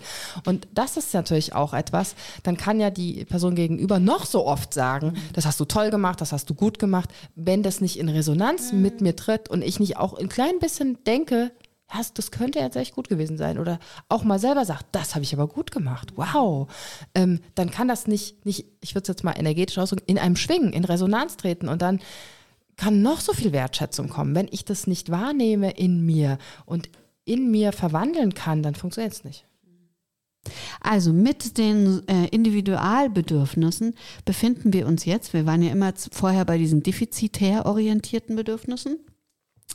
Und da ist tatsächlich der Hinweis, wenn man mit Menschen arbeitet und gerade Menschen, die bedürftig sind, es müssen erst die defizitären Bedürfnisse einigermaßen gestillt sein. Vorher kann man sich gar nicht um die anderen kümmern.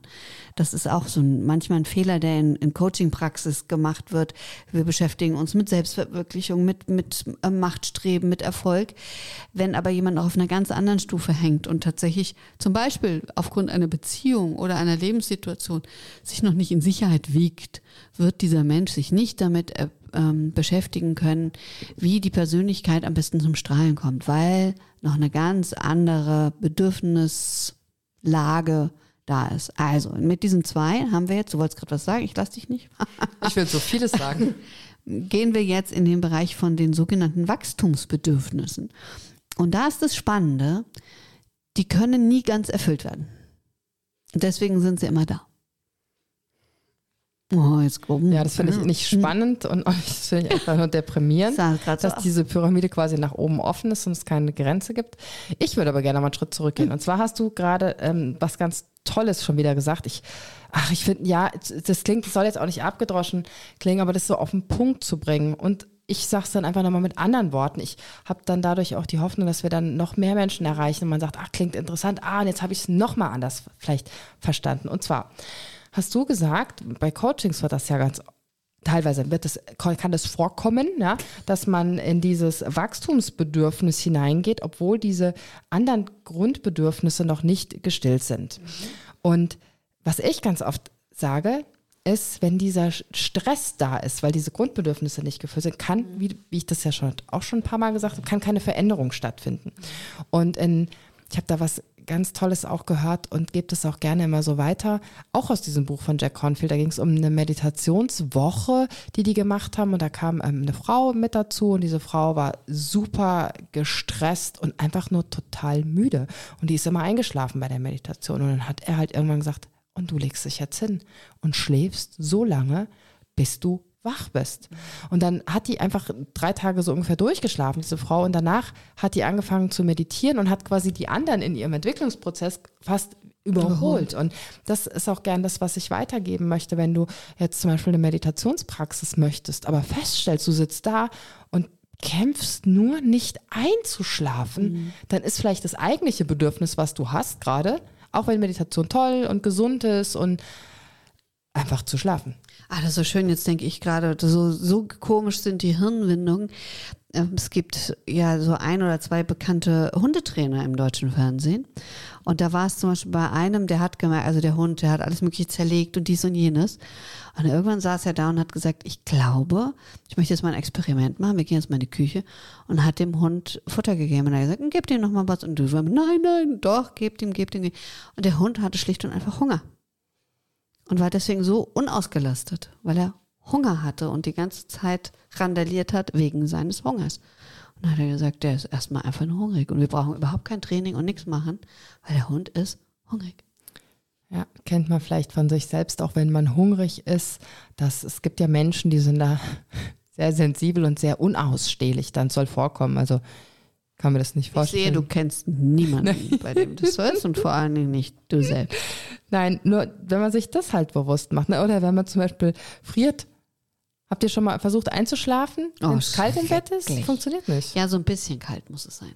Aber ja, aber frieren. wenn die Füße eiskalt sind Nein. und dein ganzer Körper ist kalt, kannst du das nicht. Das geht nicht. Genau. Das geht wirklich ja. nicht. Und das sind so die einfachen Sachen, wo man sich das mal bewusst machen kann. Mhm. Und dann mhm. vielleicht halt auch, bevor man da groß auf Wachstum und yeah und mhm. ich entwickle mich jetzt weitergeht, vielleicht zu gucken erstmal, wie kann ich denn, ich meine, was ist denn das für ein cooles Bild bitte? Pyramide. Wie soll ich denn oben die Spitze bauen können, wenn meine Basis unten nicht stimmt? Geht, geht nicht. nicht bröckelt weg, geht nicht, funktioniert nicht. Das ist ganz logisch und deswegen ist natürlich die Pyramide ein kluges Bild. Ich hatte gerade gedacht, als du gesprochen hast und so ein bisschen das, naja, nicht relativiert, aber ich habe gesagt, in vielen Coachings. Und dann hast du gesagt, also in vielen, äh, also in manchen Coachings findet eventuell. Und da habe ich gedacht, guck mal, wie krass, hier wird ein Sicherheitsbedürfnis bedient weil ich niemandem auf die Füße treten wollte und weil ich gesagt habe, ich weiß es ja nicht. Ja. Also ich kenne ja nicht viele ähm, Coachings, wie die, wie die arbeiten. Also ich kann es ja gar nicht beurteilen. Deswegen hatte ich so überlegt, hm, kann ich jetzt sagen, in den, ich wollte in den meisten sogar sagen. Das, also ich wollte noch, noch eine oben draufsetzen. Wollte ich sagen, meisten, weißt dann habe ich so gedacht, hm, wie drücke ich drück es jetzt richtig raus, weil das ist ja wirklich ein Wissen, was ich nicht habe, keine Ahnung. Ich weiß ja nicht mehr, wie viele Coaches es gibt.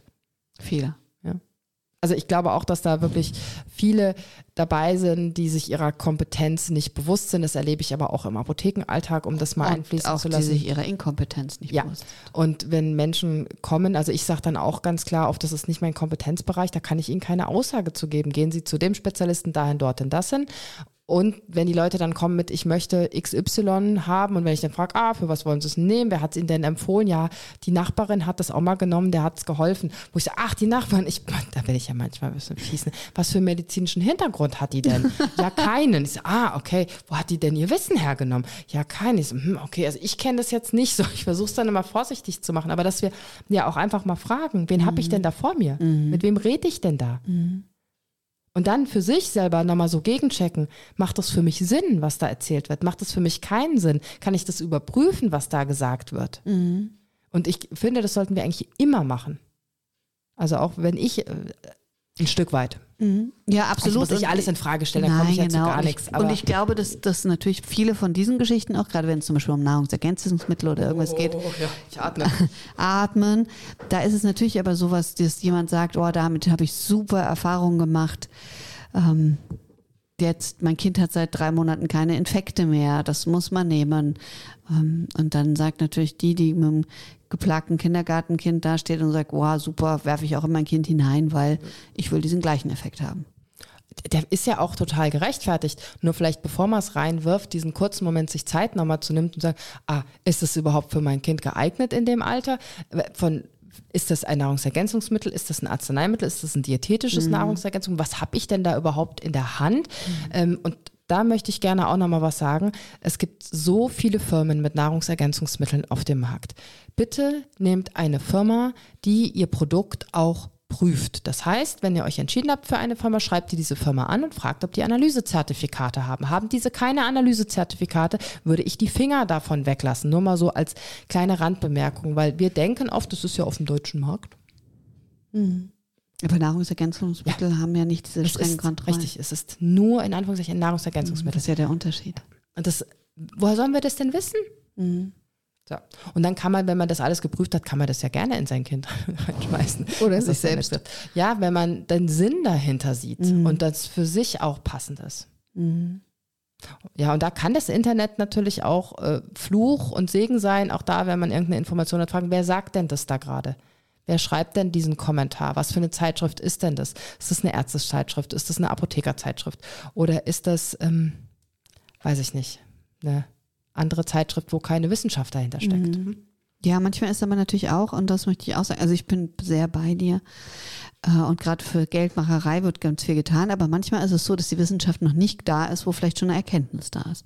Auch das gibt es. Also wenn du jetzt zum Beispiel siehst, Akupunktur, bis das sich mal in Deutschland durchgesetzt hat, hat das ja ewig gedauert. Oder Meditation, da waren andere Länder schon schneller und bis dann tatsächlich sozusagen die Wirksamkeit mit Studien und wissenschaftlich hinterlegt sind, ist dann nochmal eine andere Baustelle. Aber zum Glück gab es schon vorher Menschen, die daran geglaubt haben und es getan haben. Genau. Also äh, auch da, vielleicht gibt es ein Kraut, das jemand findet und merkt, das hat eine super Wirkung, bis das aber quasi sich durch unsere Mühlen durchgemahlen hat, ähm, hat schon acht Generationen übersprungen. Und da spricht doch überhaupt nichts dagegen, ganz im Gegenteil. Ich finde das sehr gut.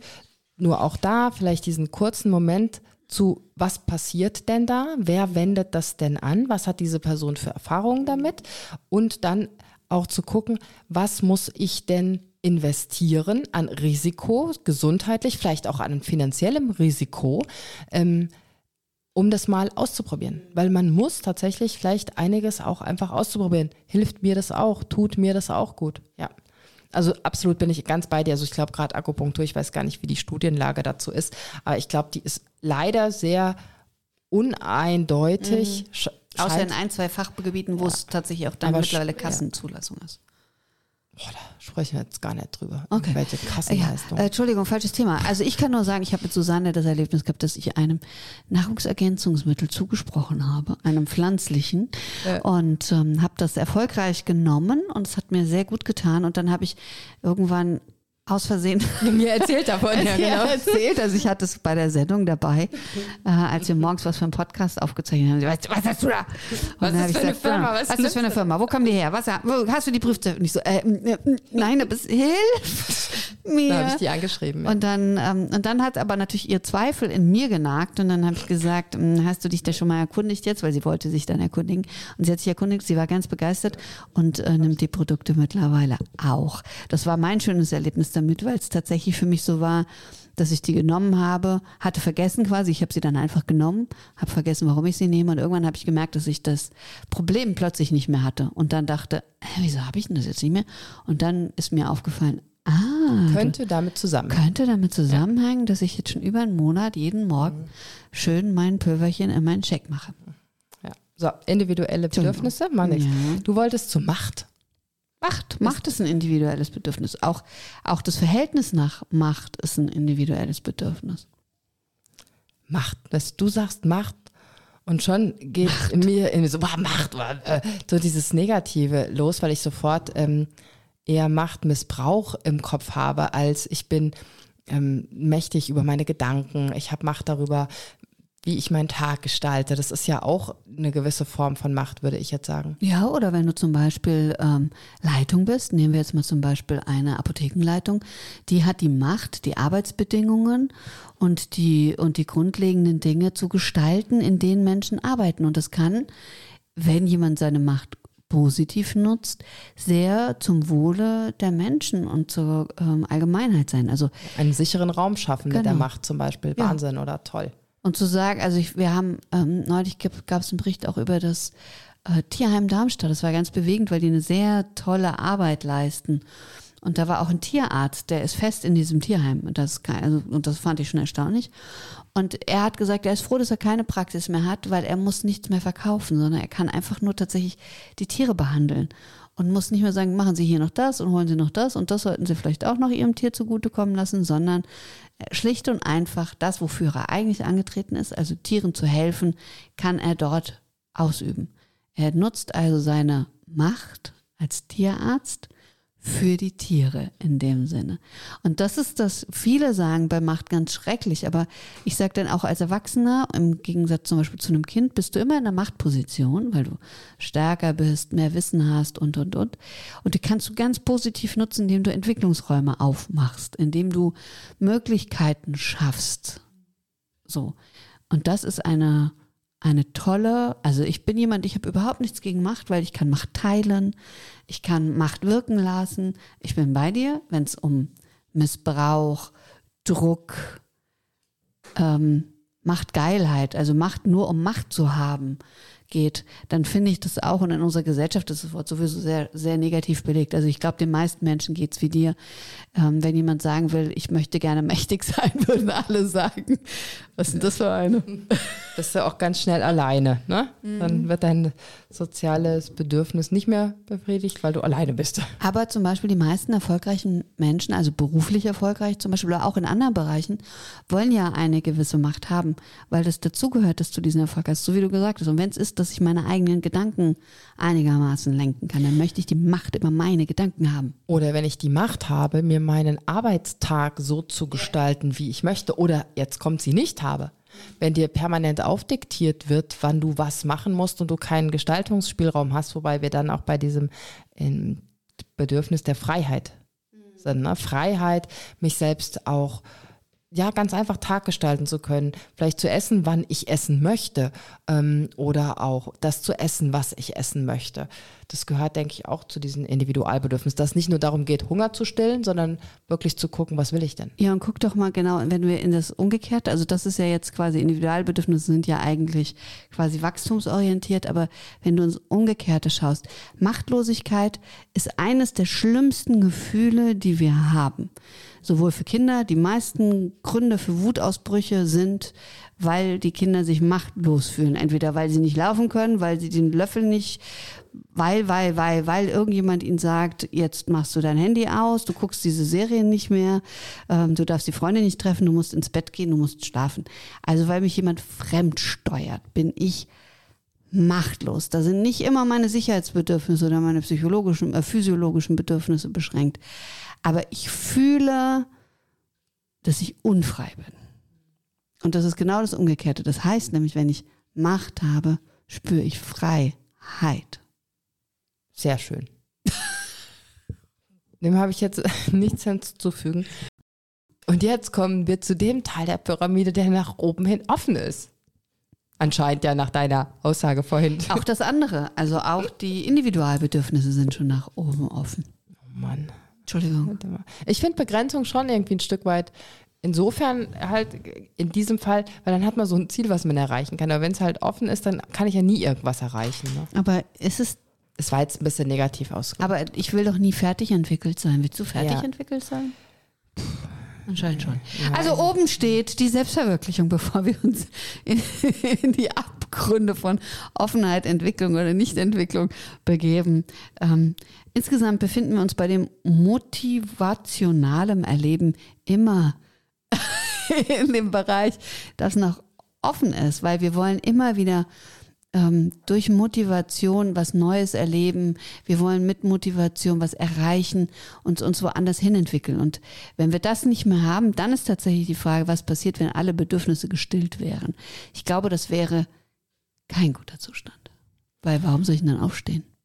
Ja, und dann ist quasi die oberste Frage, warum bin ich hier auf der Welt? Ja. Was ist meine Aufgabe? Oh, du bist so großartig, genau. Der Sinn. Dankeschön. Ähm, Im Yogischen würde man auch Dharma sagen. Mhm. Was ist so meine Lebensaufgabe hier? Und wie toll, dass wir hier doch relativ oft diese Möglichkeit haben, vielleicht uns diese Frage zu stellen, weil wir, also zumindest kann ich das sagen, ich mich in der sehr glücklichen Lage befinde, dass die anderen Bedürfnisse in dieser Pyramide, du hast ja es vorhin ja schon mal gesagt, die müssen ja alle nicht zu hundertprozentig permanent mhm. gestillt sein, aber überwiegend so gesättigt, will ich mal sagen, dass man sich dann mit seiner ähm, individuellen Entwicklung beschäftigen kann. Und da haben wir gerade auch einen ganz tollen Impuls bekommen, der mir am Anfang, ich sage das gleich, aber ganz am Anfang ist mir ein Gedanke gekommen, den habe ich auf meinem Blog geschrieben, weil ich den erst am Ende sagen wollte. Und gerade eben haben wir den Impuls bekommen, dass es quasi man auch dafür sorgen soll, dass die unteren Bedürfnisse quasi die Stufen so schlank wie möglich gehalten werden sollen, damit man schneller dann auf die oberen Stufen kommt der Individualbedürfnisse und der Selbstverwirklichung. Also man hält sich nicht so lange unten auf. Ja, ja und da vielleicht nochmal, ähm, dass man quasi, zum Beispiel, wenn wir jetzt nochmal Sicherheit nehmen, nicht permanent noch was zur Sicherheit und noch was zur Sicherheit mhm. und noch was zur Sicherheit, sondern sich dann vielleicht fragt, ist das jetzt wirklich noch nötig? Mhm. Oder und, ist eigentlich schon genug Sicherheit da? Mhm. Und so. da finde ich das, was ich so den ersten Schlenk, den ich dazu machen würde, gerne, das hattest du gerade in unserem Pausengespräch hier gesagt. Das Spannende ist ja eigentlich, Nee, oder ich glaube, Stefan war es. Das Spannende ist ja, wenn du zum Beispiel siehst, Mönche, die sich einem sehr spirituellen Leben hingegeben oder hingeben, die verzichten auf ganz viel und kriegen dadurch und befinden sich ja eher auf der Selbstverwirklichungsstufe oben, auch wenn sie Hunger, Durst, kein Zuhause haben. Also ganz viele Sachen.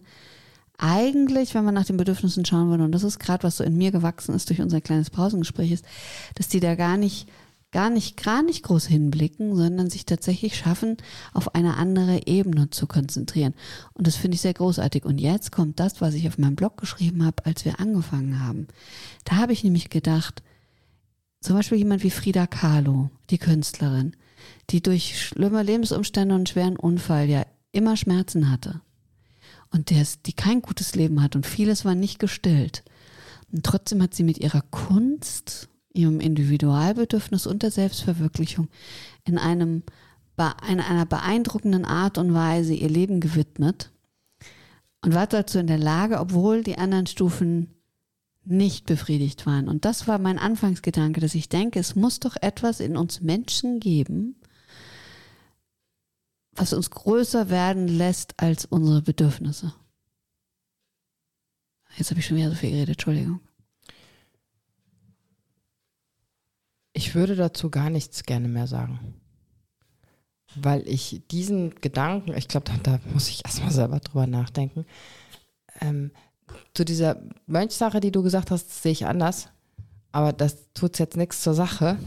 Ähm, ich glaube, dass die ein Zuhause haben. Mhm. Ich glaube, dass die eine viel größere Gemeinschaft leben, also eine viel größere soziale Bindung haben und vor allem eine Bindung, die wir uns teilweise nicht vorstellen können, nämlich eine göttliche Bindung, eine Bindung, ein, ein Vertrauen, an ein Geführtwerden, an etwas, das für uns, ich sage jetzt uns meine ich mit westlich erzogenen, ähm, weniger spirituellen Wesen vielleicht, ähm, ja, anders ist.